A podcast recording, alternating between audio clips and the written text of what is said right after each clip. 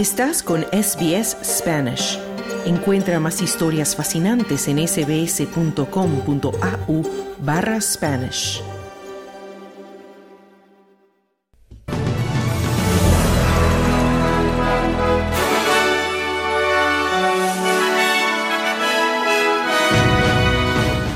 Julian Assange faltó al primer día de su audiencia para la extradición a Estados Unidos por sentirse enfermo. Policía de Nueva Gales del Sur informó de que un hombre será acusado de tres cargos de asesinato. Presidente de Colombia, Gustavo Petro, apoya al mandatario brasileño Lula da Silva en su acusación de genocidio contra los palestinos por parte de Israel. Estos son los titulares del 21 de febrero de 2024.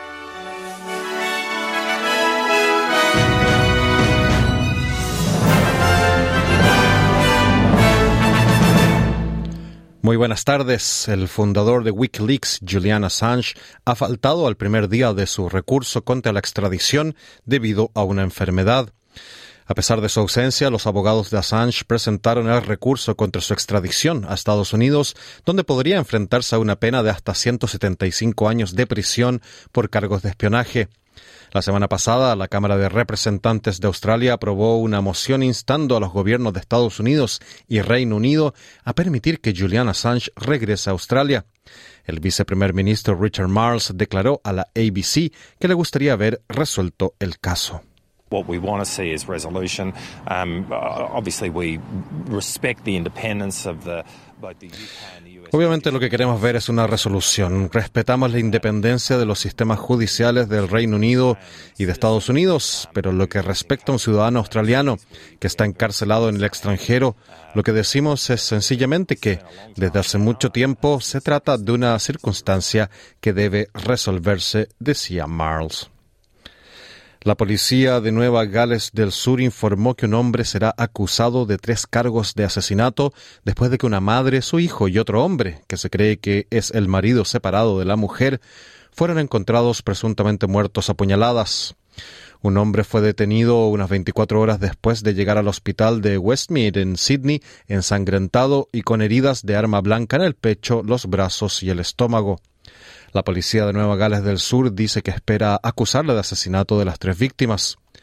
El detective superintendente Danny Doherty dice que la policía sigue investigando el motivo de los ataques. A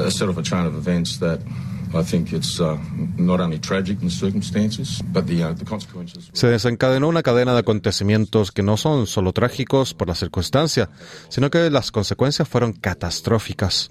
Acabamos de perder a tres personas de una misma familia a las que se les ha arrebatado la vida en lo que al parecer ha sido un asesinato, decía el detective Doherty. En Australia, las viviendas que son compartidas aumentan a medida que el mercado de alquileres sigue siendo escaso y el elevado coste de la vida empuja a los propietarios a alquilar las habitaciones que les sobran. El sitio web de alojamiento compartido Flatmates ha registrado un aumento del 18,8% en el número de nuevos anuncios desde el año pasado por estas fechas, pero incluso con este impulso, la demanda de habitaciones sigue superando con creces a la oferta. Según la plataforma, en muchos suburbios había más de 100 personas buscando cada vivienda anunciada. El aumento del número de miembros de la plataforma también se vio impulsado en parte por las tendencias migratorias nacionales y extranjeras normales en los meses de verano. Brad Banducci, director general y consejero delegado de Woolworths Group, el gigante de los supermercados y otros negocios de retail, dejará el cargo en septiembre y será sustituido por Amanda Bardwell, directora general de la División de Comercio Electrónico del grupo. Banducci deja el cargo tras 13 años en el grupo y ocho y medio como consejero delegado. Su dimisión se produce en medio de una creciente presión sobre las dos mayores cadenas de supermercados de Australia, Coles y Woolworth, por el aumento de los precios de los alimentos. El gobierno ha encargado a la Comisión Australiana de Competencia y Consumo, la ACCC, que revise los precios y la competencia en el sector. En noticias internacionales, Estados Unidos ha vetado una resolución de la ONU respaldada por los países árabes que exigía un alto al fuego humanitario inmediato en la guerra entre Israel y Hamas. La votación en el Consejo de Seguridad de 15 miembros fue 13 a 1 con la abstención de Reino Unido. Este es el tercer veto estadounidense a una resolución del Consejo de Seguridad que pide un alto al fuego. El observador permanente de Palestina ante las Naciones Unidas, Riyad Mansour, calificó el veto de temerario. The veto of this draft resolution is not only regrettable after weeks of consultations,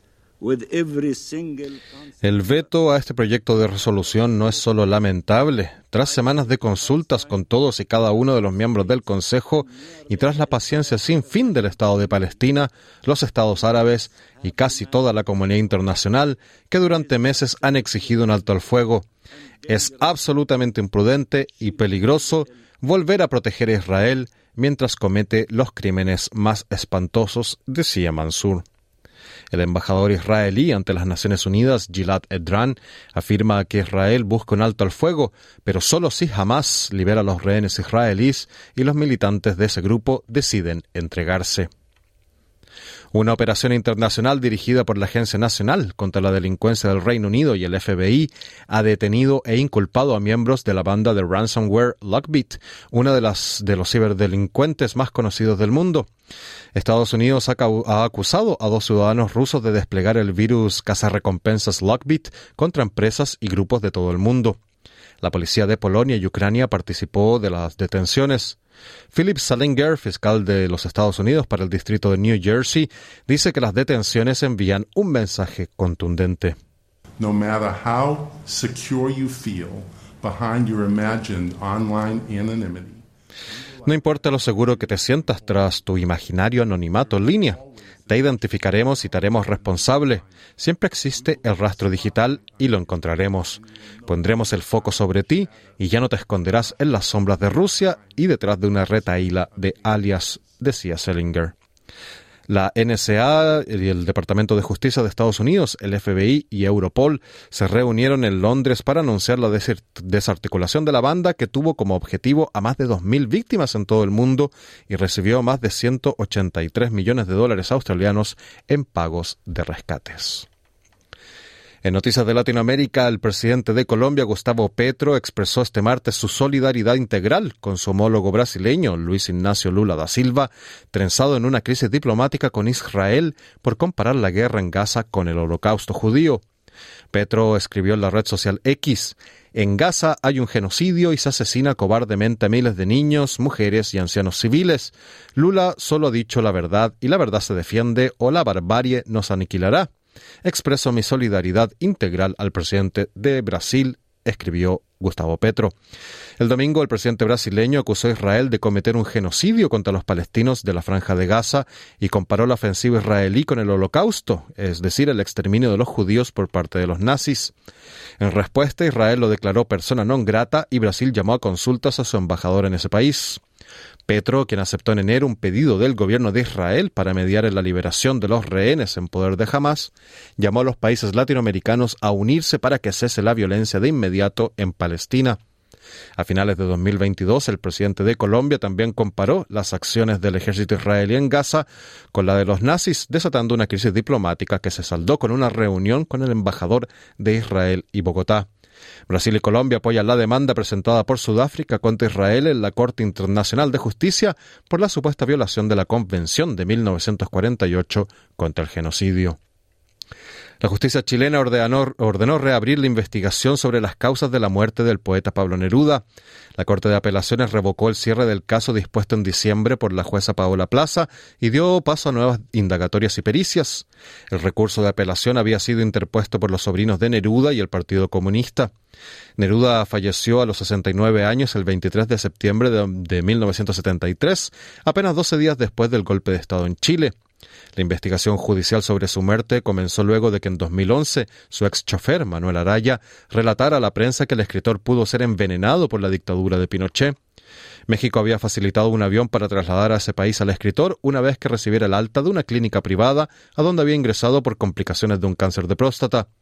Araya, fallecido el año pasado, aseguraba que el poeta no estaba en una etapa terminal.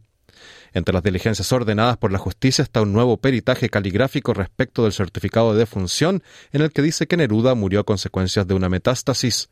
También se citará a declarar a nuevos testigos y a un experto en el estudio de la bacteria Clostridium botulinum, que se cree que pudo haber sido inoculada a Neruda y que eventualmente la habría ocasionado la muerte.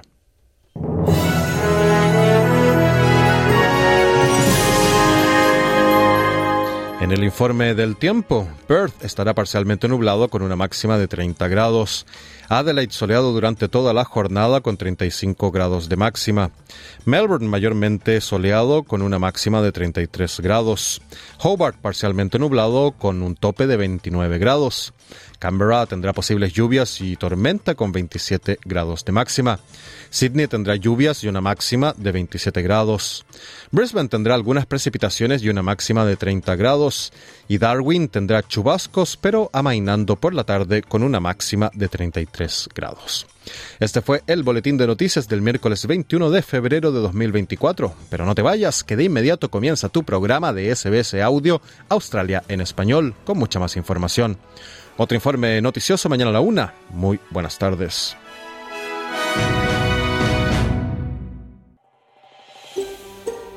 ¿Quieres escuchar más historias como esta? Descárgatelas en Apple Podcasts, Google Podcasts, Spotify o en tu plataforma de podcast favorita.